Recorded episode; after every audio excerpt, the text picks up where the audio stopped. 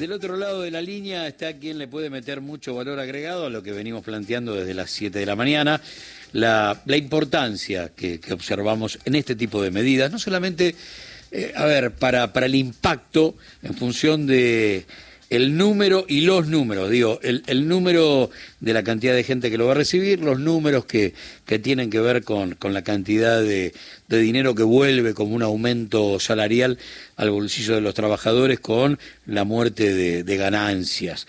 Eh, y básicamente decir desde un lugar eh, muy primario, bueno, seguramente va, va a generar esto, un, un flujo que permita que la demanda comercial se robustezca y si eso sucede, la demanda industrial va a reaccionar inmediatamente y con esas dos demandas va a reaccionar inmediatamente la, la demanda laboral y que desde el punto de vista político eh, el hecho en sí, la concreción, deja de ser promesa y empieza a mostrar el país del 11 de diciembre muy rápidamente.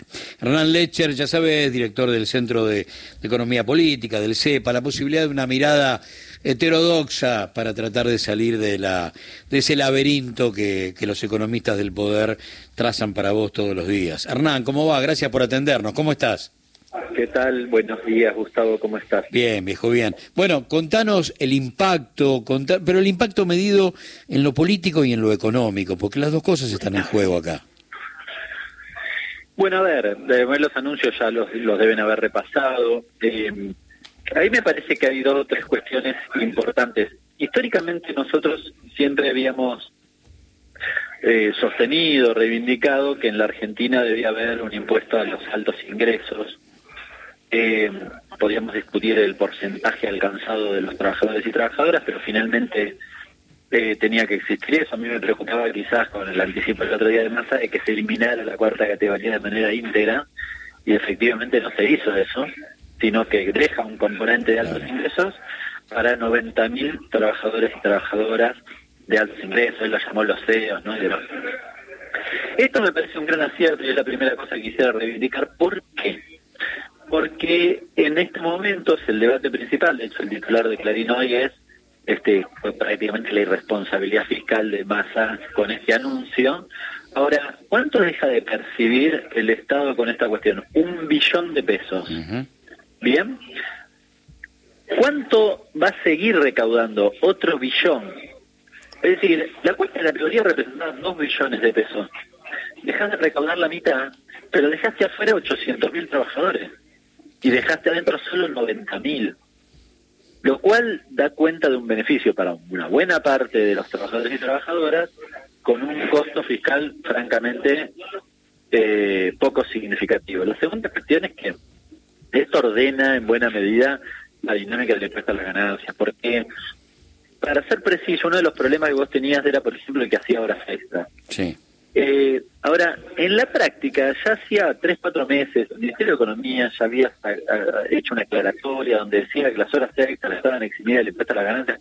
Ahora, en la práctica no sucedía eso. Y además nadie estaba haciendo la cuenta de cuántas horas extra, entonces el calculito del diferencial entre la hora común y la hora extra, a ver si estaba alcanzado o no y demás, para determinar si le habían liquidado bien el impuesto o no. Claro. Con lo cual, eh, viene a resolver esa cuestión. Si estás abajo de un billón, de un millón seiscientos mil pesos netos, no pagas y se acabó la discusión.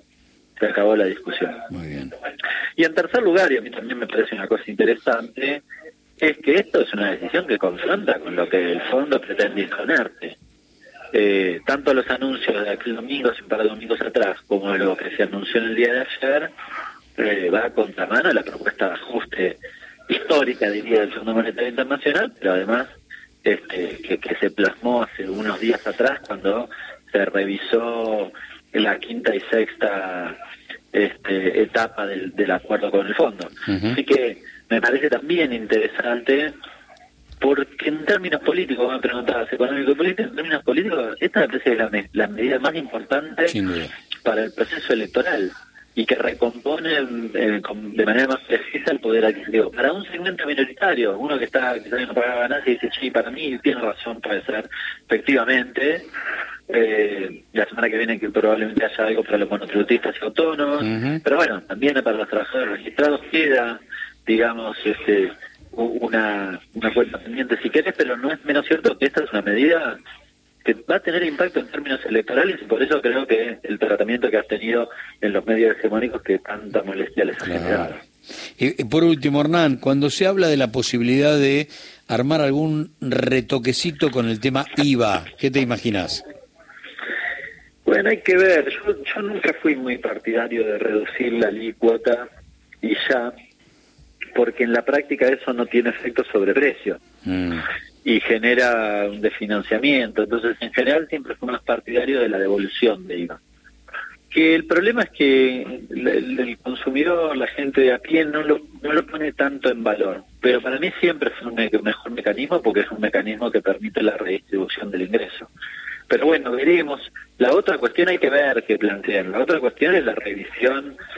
Creo que hay que revisar y por ítem las exenciones, lo alcanzado y ver si, si uno utiliza ese impuesto como un mecanismo también para promover actividades y, demás. Así que en ese aspecto tengo alguna expectativa. Muy bien. Hernán, un gran abrazo. Muchas gracias por estos minutos de tu tiempo. Gracias por, por atendernos. Abrazo grande. Hernán Lecher.